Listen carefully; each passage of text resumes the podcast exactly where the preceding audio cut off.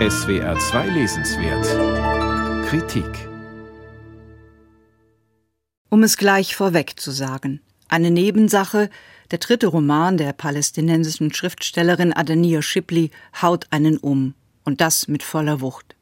Es ist ein eher schmaler Band, und Shipley erzählt darin von einer wahren Begebenheit, der Vergewaltigung und anschließenden Ermordung eines Beduinenmädchens durch israelische Soldaten im Jahr 1949 in der Neggevwüste.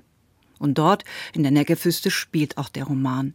Er setzt ein am 9. August 1949 und schildert die letzten vier Tage vor dem Verbrechen. Soeben haben die Soldaten das Camp inmitten der kargen Wüste errichtet. Unter Anleitung ihres Kommandeurs durchkämen die Soldaten die von flirrender Hitze heimgesuchte Landschaft an der Südgrenze zu Ägypten. Sie sollen die letzten verbliebenen Araber ausfindig machen und eliminieren. Denn die Araber, das macht der Kommandeur seinen Männern unmissverständlich klar, sind der Feind. Den südlichen Zipfel Israels wiederum gilt es durch jüdische Besiedelung ebenfalls in ein blühendes, zivilisiertes Land zu verwandeln. Der Auftrag, den die Männer in diesem Camp erledigen, ist insofern nicht nur militärischer Natur. Er dient dem Selbstschutz des soeben gegründeten jungen Staates Israel, und in dem haben Araber keinen Platz mehr. Als das Bellen eines Hundes die Männer irgendwann auf die Spur einer Beduinengruppe führt, gibt es entsprechend keine Gnade. Aus dem Nichts erschießen die Soldaten Mensch und Tier, nur ein junges Mädchen überlebt. Der Kommandeur nimmt es mit in das Camp. Nicht lange danach wird das Mädchen erst von Soldaten, dann vom Kommandeur missbraucht und anschließend in der Wüste erschossen. Das Bellen eines Hundes eröffnet auch den zweiten Teil des Romans. Der setzt rund 50 Jahre später ein und verhandelt das gleiche Verbrechen, aber aus gänzlich entgegengesetzter Sicht. Folgt der erste Teil des Romans strikt der Perspektive des befehlshabenden Kommandeurs, wird das Geschehen nun aus den Augen einer jungen Palästinenserin erzählt. Sie lebt seit kurzem in Ramallah und liest einen Zeitungsbericht über das 50 Jahre zurückliegende Verbrechen. Das Verbrechen selbst stellt für sie, die als Bewohnerin der besetzten Gebiete tägliche Gewalt und Repression gewöhnt ist, nichts Besonderes dar. Was sie verstört, ist eine scheinbare Nebensache. Das Verbrechen ereignete sich auf den Tag genau 25 Jahre vor ihrer eigenen Geburt.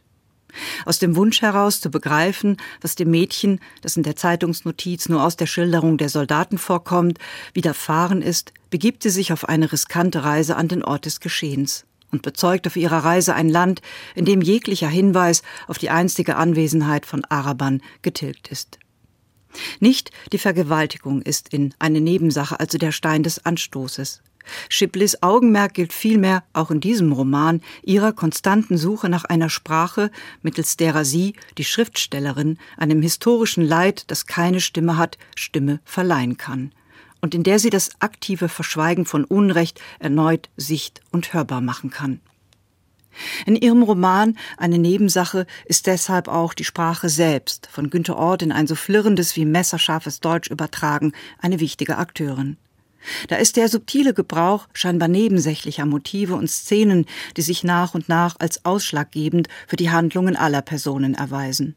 Und wo der zweite Teil des Romans die nervöse Ich-Perspektive der jungen Frau einnimmt, schildert Chipley den ersten Teil des Romans in einer klinisch kalten Erzählstimme, die keinerlei Emotionen aufkommen lässt und in ihrer Blindheit für das Leid der anderen gänzlich dem Narrativ des israelischen Nation Building folgt.